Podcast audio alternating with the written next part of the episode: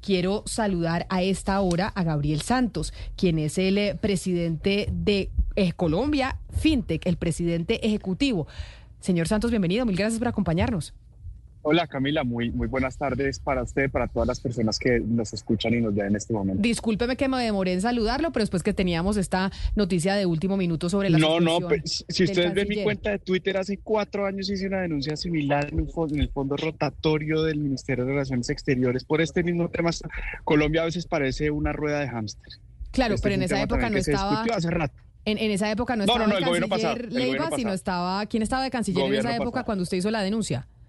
Eh, en ese momento era eh, Carlos Olmes Trujillo, si no estoy mal. Carlos Holmes Trujillo. Pues mire, señor Santos, lo llamo por lo siguiente, porque quiero que oiga la historia que le sucedió a una compañera de trabajo.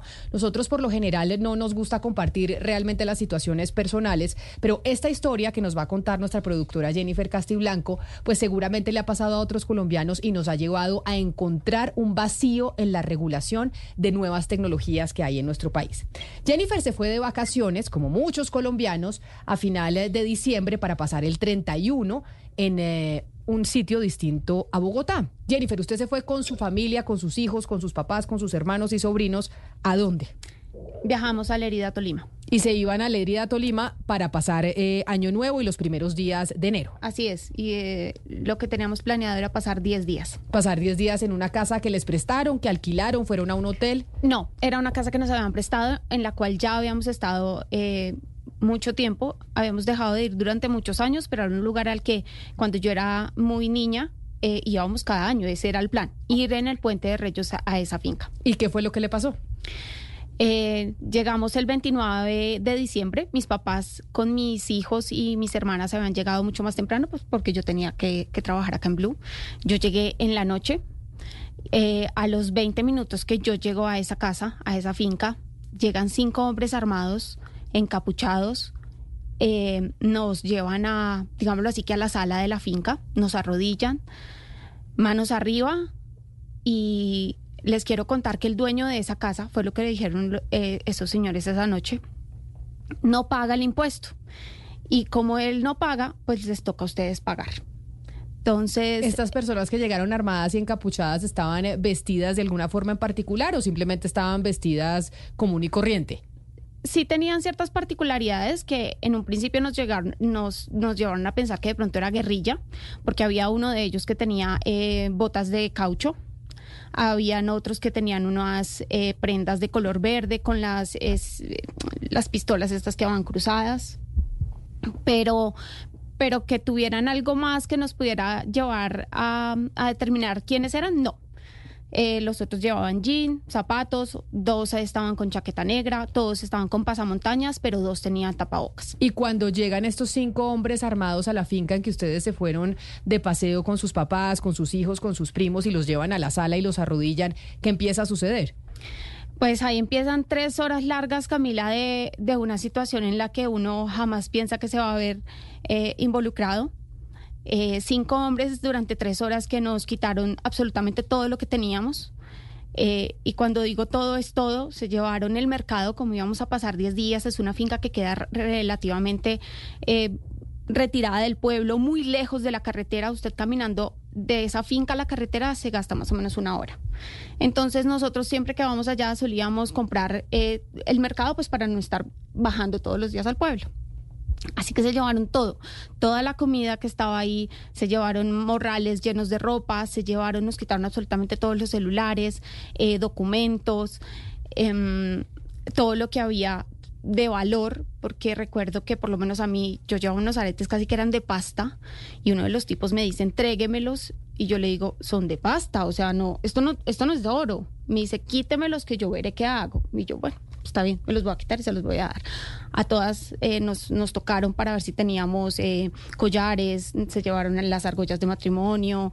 No, eh, se les llevaron todo, Jennifer, y cuando ustedes ponen la denuncia, cuando ustedes empiezan a poner la denuncia an- ante la policía, ante las autoridades, porque me imagino además que se les llevaron tarjetas de crédito, Todo. la cédula, el pase, el efectivo que tenía, se les llevaron absolutamente todo, hasta los calzones, por decirlo Casi. de una manera muy coloquial. Cuando ustedes ponen la denuncia, ¿qué les responden o qué dicen las autoridades? Las autoridades no han dicho nada hasta ahora. Eh, digamos que, no sé si de pronto por mi profesión, porque soy productora, empecé yo misma a, a tratar de investigar y a tratar de dar con quiénes eran estos, estos cinco hombres. Yo, Camila, no espero hoy recuperar mis cosas porque sé que eso no va a pasar. Pero, pero espero que, que en algún momento paguen por lo que hicieron. Claro, porque usted tenía ahí sus niños chiquitos que estuvieron presenciando esta situación con los cinco hombres armados cuando entraron y se les llevaron todos niños de cuatro, cinco, seis años. Pero Jennifer, se le llevaron las tarjetas de crédito. Sí. Entonces, eh, obviamente empezamos a bloquear tarjetas de crédito. Hubo una que lamentablemente, porque no conocíamos el número, porque estábamos incomunicados en medio de la nada, literalmente, esta tarjeta no se bloqueó y esta tarjeta cansa a hacer movimientos. Yo empiezo a llamar al banco porque esta tarjeta no era mía, eh, era de mi hermana. Y en medio de una llamada y de otra entre banco y banco me doy cuenta que esas tarjetas de crédito, esa tarjeta y las mías que estaban bloqueadas, eh, las intentaron mover a través de un comercio. ¿Y por qué hago entre comillas en este comercio? Porque no hay un nombre reflejado en el extracto bancario de un comercio como tal. Claro, porque, cuando, nos uno pasa la tarjeta, cuando uno compra, no se va a Home Center, a Carulla, al Éxito, a Catronics, y uno pasa su tarjeta, en el extracto le aparece, Home usted se gastó 10 mil pesos en Home Center, se gastó 20 mil pesos en Catronics, se gastó en Juan Valdés 20 mil pesos. A usted le aparece eso reflejado en su extracto. De las cosas que cuando le pasaron la tarjeta, ¿cuáles eran los comercios que aparecían? Eh, estos comercios aparecen reflejados en ese extracto bancario como Somap, asterisco, Gerson Esteban. Ok. Yo empiezo a averiguar qué es OMAP porque realmente no lo conocía hasta ese momento. Googleé y me entero que es una de estas empresas que hoy eh, ofrecen datáfonos inalámbricos. Como de pronto para los oyentes es mucho más fácil relacionarlo con Volt. Es el más conocido, es la marca más conocida acá en Colombia. Que cuando uno va a las ferias, uno ve muchos de los emprendedores vendiendo sus cositas con ese datáfono eh, portátil para que uno pase la tarjeta y no tenga que comprar ese datáfono gigante. Que es grande, que, tiene usted que conectarlo a internet o si no, no funciona, una red. No, este usted lo puede enlazar con su celular y funciona. Eh, fueron tres comercios en los que intentan hacer movimientos, solo en uno lograron, pues, lamentablemente sacar dinero, pero en los tres comercios tienen el mismo datáfono, la misma marca, Somap, que es em, una empresa que es de Europa y hoy tiene presencia acá en Colombia y en 32 países más. Eh, ¿Qué falencia empiezo entonces yo a ver en esto? Y acá de pronto el doctor Santos nos va a poder ayudar. Primero, Camila, no sé quién es Gerson Esteban cuando intento averiguar de qué es ese comercio, me dicen en el banco que está afiliado en la categoría de restaurantes. Yo entré en todo buscar, de pronto hay un restaurante en ese pueblo que se llame así, pero resulta que no. Eh, en uno de los bancos me entregan información de que ese comercio, supuestamente porque ellos lo llaman comercio, ellos no se refieren a un datáfono, ellos dicen el comercio está en Bogotá y yo no, el comercio no está en Bogotá porque el robo fue acá y el movimiento de la tarjeta le hicieron en menos de 12 horas, entonces no es de Bogotá. Y otro de los comercios en Armenia, entonces yo dije, no, realmente son datáfonos inalámbricos que se trastearon de un lado a otro y en los que pues hicieron movimientos con las tarjetas. Cuando yo empiezo a investigar, Camila, me doy cuenta de que adquirir uno de estos datáfonos hoy en Colombia es demasiado fácil lo único que necesita es su número de cédula, su nombre, un correo y una cuenta bancaria. Es decir, y con eso es suficiente. Usted en este momento se gasta cinco minutos y puede comprar un datáfono. Es decir, lo que usted nos está diciendo es que estos delincuentes, los que entraron a la finca en donde ustedes estaban, tenían unos datáfonos que adquirieron, porque hoy en día es muy fácil adquirir un datáfono y entonces el que le roba la tarjeta ya simplemente pasa la tarjeta inmediatamente por su celular y por ese datáfono que adquirió en una de estas empresas. Exactamente. Una de mis hermanas es la que nos alerta porque ella asegura que ella vio uno de esos datáfonos en propiedad de uno de esos eh, delincuentes. Es algo que está investigando la SIGIN, pues que esperamos llegue a algún punto la investigación. Y nosotros es por eso que nos alertamos a, a tenemos que bloquear las tarjetas porque si realmente de estos datáfonos en menos de nada nos van a desocupar cuentas, van a hacer mil transacciones, vamos a quedar peor de lo que ya estamos. Y, y, por eso es que, señor Santos, lo estamos llamando a usted. Yo sé que usted es el presidente del gremio de Colombia FinTech y estas empresas están afiliadas a este gremio porque son FinTechs, porque es una forma pues de facilitar también el, a, los comercios y, y, las transacciones eh, digitales y demás. Pero, ¿cuál es la regulación que existe para entregarle a la gente un datáfono. O sea, a cualquier cristiano le entregan un datáfono. El día de mañana cualquier delincuente puede solicitar un datáfono con una de estas nuevas empresas internacionales o colombianas y terminar atracando a alguien y pasando la tarjeta sin que haya ningún tipo de control. Camila, lo primero sea, eh, pues primero manifestarle a Jennifer eh, toda mi solidaridad. Yo creo que nadie debería vivir lo que ella vivió y, siento mucho, digamos, escuchando su, su relato del dolor que sintió, pues, eh, en lo que ocurrió. Yo creo que entrando en un detalle desde que tuvimos la, la, primera comunicación con Jennifer, pues tratamos de ofrecerle a ella los contactos para, para poder ahondar en este tema, porque hay que recordar que cuando se trata del sistema financiero, eh, pues hay una cantidad de reservas bancarias que no son fáciles de levantar. Estamos en toda la disposición de, seguir colaborando con, con, Jennifer en lo que en, nuestro, en nuestra escasa capacidad podamos hacer. Pero frente, frente al tema de la tecnología, este es un tema, digamos, el uso de la tecnología y la masificación de los medios tecnológicos es un tema tan contraintuitivo como complejo. Eh, a medida que los delincuentes, digamos, eh, van eh, eh, tecnificando casi que sus, sus, sus medios, digamos, delictivos, pues la industria se va modernizando también. Yo creo que eso es lo primero que, que, valga la pena rescatar, es que en Colombia no cualquier persona pues, es sujeta, digamos, de acceder a alguno de estos datáfonos. No conocemos, digamos, los específicos del caso para saber a nombre de quién y quiénes eran las personas que estaban dándole de nuevo un uso absolutamente errado a esta tecnología. Eh, eh, las decenas de millones de transacciones y de millones de datáfonos que se han colocado en comercios y, en personas legítimas, yo creo que dan cuenta de los beneficios de esto, pero pues, pues sin duda yo creo que después de una revisión exhausta de este caso, eh, cuando se puedan determinar los responsables y quiénes fueron, digamos, quienes sacaron estos, estos datáfonos de una forma ilícita. yo le pregunto una cosa, cuando a uno le roban la billetera, o eso era lo que sabíamos antiguamente, uno pues cancelaba sus tarjetas de créditos y de crédito y veía en el extracto cuáles eran los comercios que estaban ahí con, donde le hicieron las transacciones. Y entonces uno llamaba al banco, el banco le decía, no sé, a Home Center, al Éxito, a Carulla, a la Olímpica, a cualquier eh, centro de, mm, a, cualquier almacén, le decían, oiga, allá hicieron una transferencia con una tarjeta de crédito que no estaba aportando quien era el, eh, el dueño de la tarjeta. Y por eso a usted en, las, en los establecimientos de comercio le piden la cédula cuando uno pasa la tarjeta. ¿Cómo puede ser posible que ahora con la masificación de los datáfonos, entonces no tengamos claro a quién se los estamos dando y cuando se pasa una tarjeta no sabemos a quién se le dio, a qué cuenta de banco llegó, a dónde llegó la plata? No, yo creo que es, eh, eh, eso, eso debe estar muy claro y yo creo que después de ese proceso eh, Jennifer podrá recibir esa información porque no es, uno no puede abrir un datáfono que no esté atado a un sitio específico donde se tenga que depositar ese dinero eh, entonces yo creo que acá es un abuso del sistema, no, hay, no, no es tanto un hueco del sistema, sino es como decir, por ejemplo, si, si a alguien, eh, algún bandido le roba la cédula y va a cometer un ilícito con la cédula, pues no es culpa de la cédula, sino es el bandido que está dándole mal uso. Y yo creo que en eso nosotros podemos hacer un esfuerzo de comunicación y, y tenga Camila y Jennifer toda la certeza de que después de que si logremos esclarecer lo ocurrido, pues vamos a hacer de control los honestos y todos los miembros de Colombia FinTech, eh, eh, digamos, poder ofrecer estas alertas para intentar evitar que esto ocurra.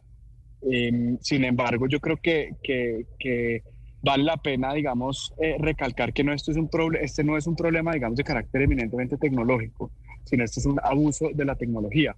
En, la medida que más celulares haya, en la medida que más medios tecnológicos haya, en la medida que más medios de pago haya, en la medida que más posibilidad de utilizarlos, el beneficio neto de la sociedad es inmenso, pero también pues hay unos, unas ventanas que hay que cerrar para evitar que delincuentes como los que se cruzaron con Jennifer claro. puedan acceder a estos medios de pago. Y también pues, hay un reto, hay un reto frente a la normatividad, pero permítame, yo le pregunto una cosa a Jennifer. Jennifer, cuando usted empezó a consultar, a llamar a los bancos, a decir en dónde, en dónde me pasaron la tarjeta para saber en dónde están estos tipos, ¿qué le dijeron? Le dijeron, este es Gerson, Esteban, o bueno, el comercio. El comercio, El comercio que sea, y no hay nada que hacer, punto, no le dan la dirección, dónde queda ese comercio, en dónde está ubicado para que la policía pueda ir y por lo menos verificar que allá se pasó la tarjeta. No, no hubo, no hubo esa, esa información. En, este caso, Camila, nosotros no tenemos, digamos, nosotros representamos al ecosistema fintech, pero pues por, por azares de la vida, eh, estos temas que tienen reserva bancaria se levantan con órdenes judiciales. Entonces, eh, tocaría hacer una presión, digamos, con, con el fiscal para que sea él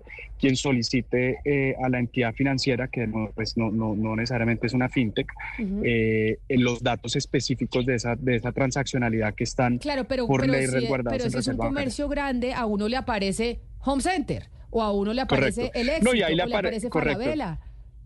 Acá no, acá no apareció el nombre de ningún comercio, por lo que les digo. Yo igual dije, bueno, de pronto hay un restaurante que se llama eh, Gerson Esteban o hay un comercio, este era de un eh, supermercado, me dijeron el segundo, Cindy Gisela. Yo, bueno, hay un supermercado llamado Cindy Gisela en un pueblo, no pasa nada, yo lo voy a googlear, lo voy a buscar. Fuimos al pueblo, no, no hay nada referente a esto, son nombres de personas naturales, muy seguramente de quienes adquirieron el datáfono, que están así reseñados. Y no es la primera vez que me pasa.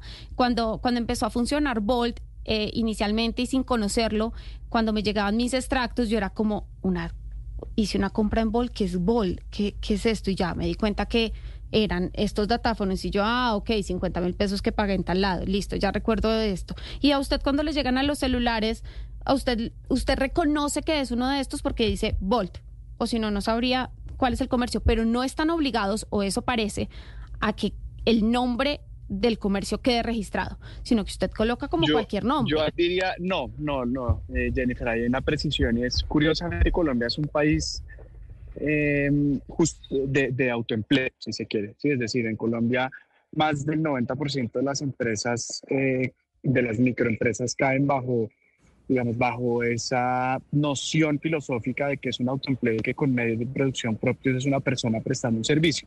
Entonces se mezclan el mundo de las personas naturales y de las personas jurídicas.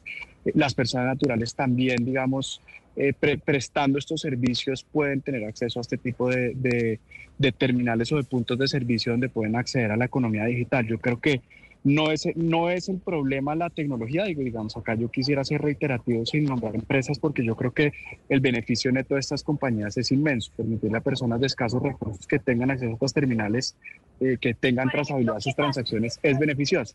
¿Cuál es el problema? Cuando, como en este caso, los bandidos o los mueven de lugar o, o puede que los hayan sustraído de manera ilícita de quien los sacó de forma correcta o los sacaron a través de terceros para poder hacer uso ilícito de estas redes.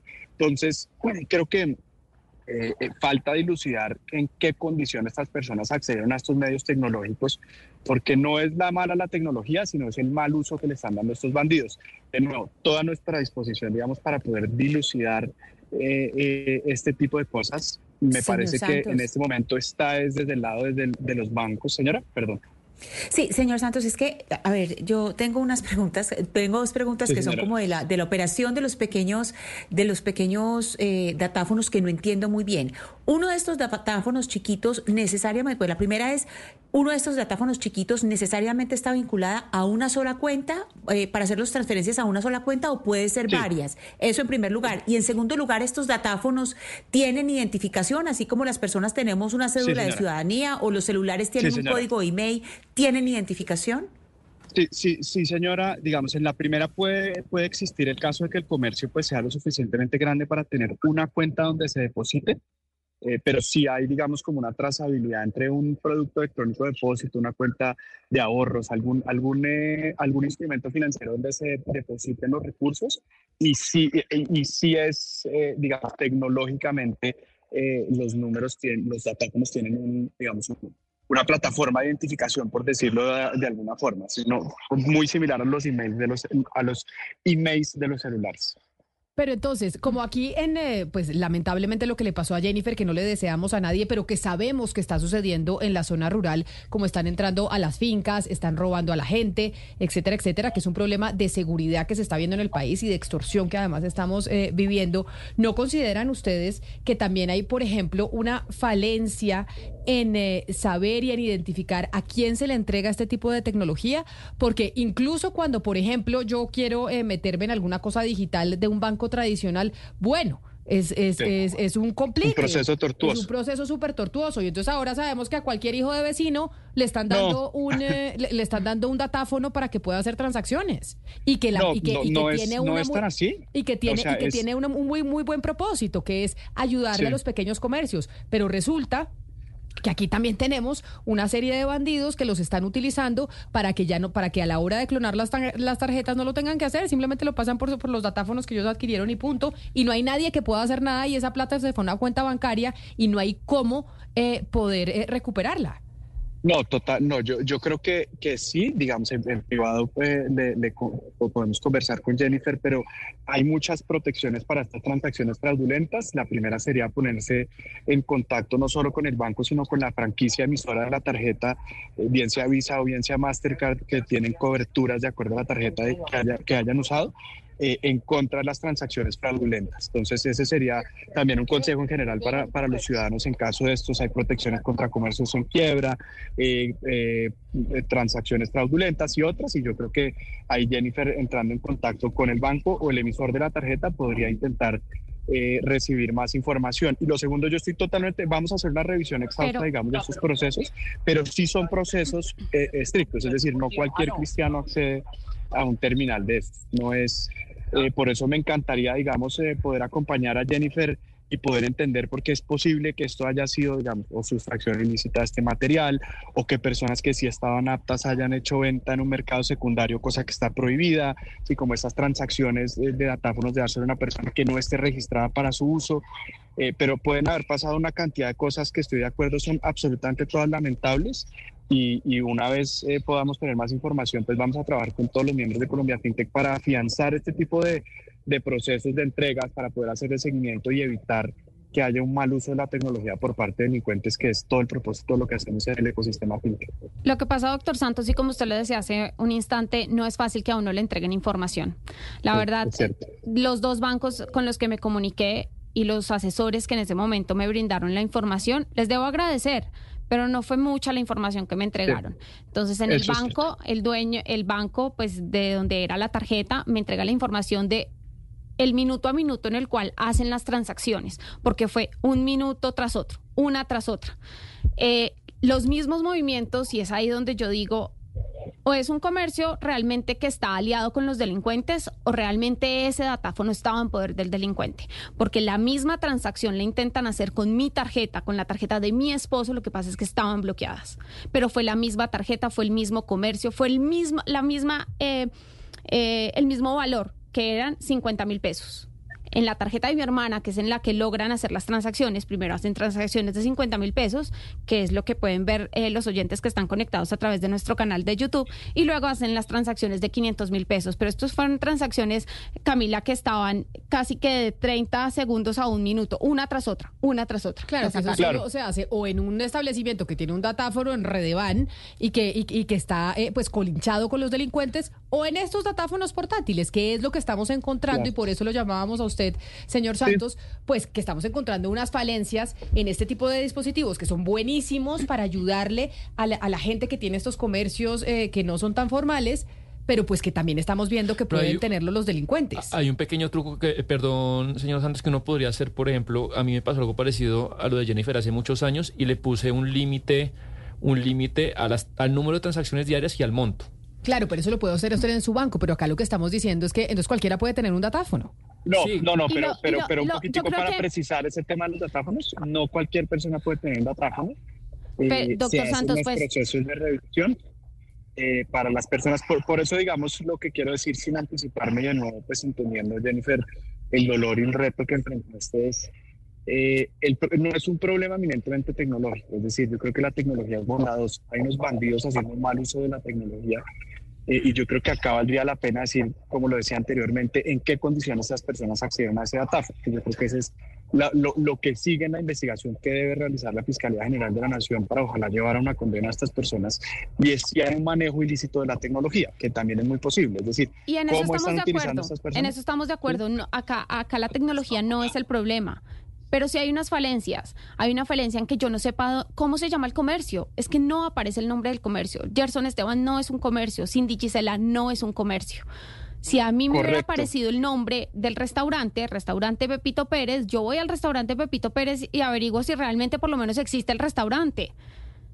Y esa, sí, correcto. yo creo que usted me dice que cualquiera no puede, cualquiera no puede acceder a un datáfono, pero yo es que yo intenté hacer la compra del datáfono. Y lo que me pedían era abrir una cuenta en la página. Lo hice en dos de estas empresas. eh, una de ellas, eh, la que está eh, implicada en el, en el robo, pues mm, la empresa no implicada, sino uno de los datáfonos que usaron. y me pedían abrir una cuenta en la página y luego escribir mi nombre, número de cédula, dirección y hacer el pago. Claro, correcto, porque tú sí debes ser sujeta a un datáfono, Jennifer. Cuando tú hiciste ese proceso, estas plataformas tecnológicas hacen los procesos de verificación de KYC, de KYC, perdón, de conocer su cliente, de mirar eh, eh, posibles de transacciones en contra del lado de activos o financiación de terrorismo. O sea, cuando uno hace ese tipo de vinculaciones, en la parte de atrás están ocurriendo una cantidad de cosas bastante significativas, que es donde, donde estas plataformas tecnológicas tienen una ventaja en el apalancamiento tecnológico. Eso quiere decir que tú, Jennifer, muy posiblemente sí debe ser sujeta de tener un datáfono. Lo, por eso te estoy diciendo, la probabilidad de que las personas que hayan eh, te, hicieron pasar este mal rato vía delito es muy posible que hayan hecho un uso ilícito de la tecnología. Es decir, eh, no es, digamos, me parece muy poco plausible que el datáfono lo haya sacado uno de estos delincuentes muy seguramente con antecedentes penales, quienes no son sujetos de acceder a esta tecnología, sino por el contrario están haciendo un abuso de sacarlo a nombres de, terceros o incluso pueden haber sido datáfonos robados que no hayan sido reportados a tiempo. Entonces, por eso digo que eh, existe una multiplicidad de factores todo esto diciendo que vamos a hacer una revisión también con los miembros de Economía FinTech de que se adhieran a los más altos estándares para evitar que este tipo de sucesos ocurran. Pues es el director de Colombia FinTech, el presidente ejecutivo Gabriel Santos, quien, a quien le agradecemos y de verdad le pedimos eh, su colaboración. Lo, vamos a hacer. No, lo solo porque sea el caso de Jennifer, que tiene acceso a los micrófonos, sino también porque esto le está pasando a otra gente. Y se pueden estar usando estos datáfonos que le están entregando a cualquiera para que los cojan delincuentes y cuando roben las tarjetas de crédito ya no tienen que hacer ninguna maroma, sino que simplemente ahí en el datáfono que conectan en el celular empiezan a pasar la tarjeta un montón de veces y terminan robando a la gente y cuando uno va a hacer la averiguación, no se sabe dónde queda ese comercio. No, vamos a seguir haciéndolo y trabajando con, con, con, con todos los proveedores de tecnología para, para, poder afinar detalles donde haya la posibilidad de hacerlos, también acompañar a Jennifer en lo que ella considere que, podemos hacer y seguir, digamos, mejorando y, y, mejorando la vida de millones de colombianos, pero por supuesto generándole seguridad y certeza a la gran mayoría de ellos. Pues es el presidente ejecutivo de Colombia FinTech, Gabriel Santos. Mil gracias por atendernos y, responder y estar tan abierto a poder ayudar en esta situación. Una feliz tarde para usted. Gracias Camila, de nuevo siento mucho Jennifer lo que viviste y acá estamos para lo que podamos hacer en, este caso. Pero en feliz tarde. Gracias. Feliz tarde. En este caso incluso pasa algo adicional, Ana Cristina, y ya Jennifer nos lo va a contar. Y es que usted sabe que en, en los celulares usted hoy en día puede ponerle la localización, no tiene que comprar el aparatico que compra Sebastián. Usted pone en su celular, lo, lo mm, linkea, ¿cómo se dice eso? Sí, lo enlaza, lo vincula, a su computador o a otros dispositivos y usted sabe exactamente la ubicación de su celular. Eso hoy en día se puede hacer. Sí, sí, sí, sí. Y eso, y eso que tiene que ver con los, con los, eh, yo, yo estoy aterrada con todo lo que están contando, Camila, porque es que además puede, o sea, es posible que el robo que le hicieron a, a Jennifer además sea con un datáfono robado. O sea, es que, es que eh, no, es solamente que se pueda sacar de cualquier manera, sino que se puede buscar la manera de usarlo cuando es robado. Entonces, porque uno, uno pensaría que la cosa es que si se roba, inmediatamente pues que haya, haya una manera de bloquearlo, una, una manera inmediata de bloquearlo. Ah, claro, tiene toda la razón. o sea, debería ser debería tener un sistema de que, como hacen los, los celulares, pues que sirva para repuestas o lo que sea, pero que no sirva para usarlo. Pero, eso, pero ese sistema debe existir. Lo que pasa es que lo que sí está sucediendo es que saca cualquiera el datáfono y empieza a utilizarlo, incluso los propios delincuentes. Pero lo que le digo del celular, de la localización, es porque hay otra cosa más aterradora. Jennifer, ¿usted sabía en dónde, ustedes encontraron en dónde estaban los celulares porque aparecía que estaban ubicados, a ustedes los robaron en, en el departamento del Tolima? Y aparecieron los celulares en Bogotá. Uno de los celulares, desde el primer momento, obviamente todas sabíamos que podíamos eh, acceder a la ubicación de los celulares. Yo accedo a la ubicación de mi celular y del celular de mi esposo, que son Android, y eh, gracias a la ubicación, entonces sé que se los llevan al pueblo eh, y los apagan a las 10 de la noche. Lamentablemente habían cuatro celulares que eran iPhone y a esos nunca pudimos acceder a la, a la ubicación. Eh, mis hermanas decían algo le hicieron porque no logró ubicar mi celular. Solo accedíamos a la ubicación de, los celulares que eran Android. Pero eh, hace unos días, la semana pasada, mi hermana, porque yo todos los días nos metíamos a ver qué pasaba con los celulares. Y mi hermana se da cuenta que el celular de ella llega aquí a Bogotá. ¿Y a dónde, Camila? Donde todos sabemos que llegan los celulares que son robados, al centro, sobre la Caracas con 13. Allá llegó el celular a mi hermana. Mi hermana había activado la notificación por correo y le llega el correo diciendo que su celular a las 6 y 52 de la mañana se enciende en la calle en la calle 13 con Caracas. Y cuando ustedes llaman a la policía y le dicen, "Yo sé dónde está mi celular", ahí me está apareciendo la ubicación, que pues ese es uno de los servicios que presta la tecnología de estos aparatos para que uno lo pueda encontrar por si se le pierde, por si se lo roban. Cuando usted dice, "Ya sé dónde está", ahí estamos viendo quienes están conectados en nuestro canal de YouTube de Blue Radio en vivo, pues el pantallazo de donde le muestra a uno que está el celular, la ubicación. ¿Qué le dicen de las autoridades? Usted ya me dice, oiga, yo encontré mi celular, está en este sitio, ayúdeme a recuperarlo. Eh, primero que las ubicaciones no son exactas, entonces que es difícil, que no son muy precisas. Eh, por lo menos en los celulares, unos, eh, mi celular primero se ubica en Lérida y días después, el 3 de enero, me llega la notificación de que el celular está en el Líbano Tolima. Pero que no se puede hacer nada porque no hay una dirección exacta, que no se puede hacer nada porque no hay cámaras en el sector. Eh, con el celular de mi hermana me dijeron, pues más o menos que eso es como un centro comercial, entonces que es muy, que era muy difícil saber cuál era exactamente el comercio que tenía el celular que, pues, que lo sentían mucho. O sea, la policía puede saber y le puede mostrar exactamente su celular en dónde está ubicado, pero las autoridades no pueden hacer absolutamente nada porque no saben exactamente dónde es y, y, pues que y, de malas, que ahí llegan todos los celulares robados y ahí, y ahí se venden y así usted sepa que está ahí no se lo pueden recuperar. Exacto, que lo sentimos mucho, pero que, que ni modos. Y mi hermana, después de muchas horas, le dije, no, no, no vamos a lograr nada, no nos van a hacer caso. Y me dijo, ya lo desvalijaron. O sea, muy seguramente ese celular ya no está entero. Y ahí pudo haber pasado.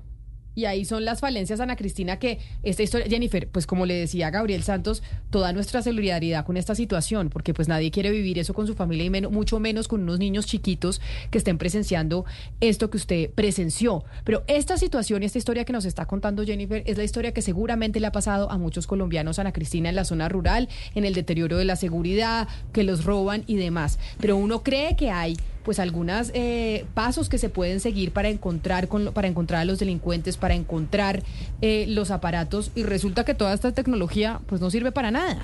Pues Camila, es que, mire, esto que está contando Jennifer le pasó a mi hermano el 28 de diciembre, le pasó aquí en, en Medellín, le robaron un Apple, un, teléfono Apple. El de, no sé qué le hicieron a los de las hermanas de Jennifer que no, que no se pudieron localizar. El de mi hermano todo el tiempo supimos dónde estaba. O sea, todo el tiempo se sabía dónde estaba. Entonces uno dice, ¿para qué toda esta tecnología si las autoridades no van a ir a donde está? Como dice Jennifer, lo de Bogotá, de Caracas, o de, la, de la Caracas con 13, pues eso es famosísimo y, y no es de ahora, es muy famoso que los celulares se los llevan para allá, para que toda esta tecnología, si las autoridades no están ahí precisamente para eso, y no solamente las autoridades, Camila, sino también la gente que compra celulares robados. Perdóneme, pues, pero aquí también hay que, hay, que decirlo. Perdóneme, pero usted no tiene por qué estar quejándose de absolutamente nada si usted es de las personas que compra cosas robadas. Que por, eh, por comprar un celular por 200 mil pesos o lo que sea, no sé cuánto cobra por eso, pero que se van a comprar cosas robadas. Entonces aquí hay toda una cadena, no solamente las autoridades que no van y no cumplen con su deber, sino las personas que siguen comprando cosas robadas. Así es, pues Jennifer, lo sentimos mucho y vamos a ver qué nos, qué nos ayuda a hacer Colombia FinTech y sobre todo que haya una normatividad un poco ya sé que Sebastián me va a saltar con los ojos, pero sí más estricta de que no a cualquiera se le dé un datáfono. Es que lo que va a pasar, como nos decía un oyente, es que ya usted va a llevar su tarjeta en el celular y como ahora ya son eh, de contacto, entonces simplemente le ponen el aparatico atrás y ya le hacen la transferencia de su tarjeta. O sea, vamos a llegar a ese punto me pone usted en una situación incómoda porque siento mucho lo de Jennifer, pero sí, yo estoy pues, a favor de la expansión, sobre todo para la economía informal, de ese tipo de cosas que creo que trae beneficios, pero eso no quiere decir pues que las autoridades no hagan nada o que no haya posibles regulaciones, pero bueno, igual el ingenio de los ladrones colombianos es asombroso y cada vez que algo hay un avance, pues los tipos ya están tres pasos adelante lastimosamente. No, es que, es que yo creo que no es que estemos en contra, yo sí creo que tienen que haber ciertos eh, pasos de seguridad. Eh, como lo están haciendo en este momento muchos bancos. Eh, hay que mencionar a Nubank todo el proceso que hay. Usted no tiene, cuando va a abrir la aplicación, usted no tiene contacto con una persona, es verdad, lo tiene ya después con sus call center, pero a usted le piden foto suya, foto de su cédula y por detrás y por delante. Hace unos días me pasó, eh, Da Vivienda actualizó su aplicación y me pasó exactamente lo mismo, foto de su cédula, foto suya, huella, no sé qué, la manera de identificar de que la persona que está accediendo a esa cuenta es realmente quien debe ser. y con los dafatáfonos no, está sucediendo. Pero lo que sucede, que lo explicaba el señor Santos, es que hay una parte de la economía informal, Camila, sé que ya me quedan 20 segundos, que no tienen nada, no tienen, no tienen cámara ni comercio, no tienen cuenta bancaria porque es absolutamente informal. Entonces, es la única manera de que sus transacciones pues, puedan vincularse al sistema financiero y un poco esa es una herramienta. Y antes de, finalizar, Camila, acá nos está escribiendo un oyente y nos dice que una de sus amigas perdió su teléfono, celular iPhone, que la respuesta que le dio la policía en ese momento es, vaya usted hasta allá, porque esa no es nuestra jurisdicción. Tiene que ir a un al CAI del barrio Santa Fe es realmente es vergonzoso que sepamos lo que pasa en la Caracas con 13 en ese lugar. Y que la policía no haga absolutamente nada. Porque seguramente, acá nos dice un oyente en el 301-76, eh, 301-7644108 que en la mafia de celulares robados está metido la policía. Y eso es lo que empieza a creer la gente si no hacen nada. Cuando uno dice, allá está mi celular y dicen, no, qué pena, ya no nos podemos meter.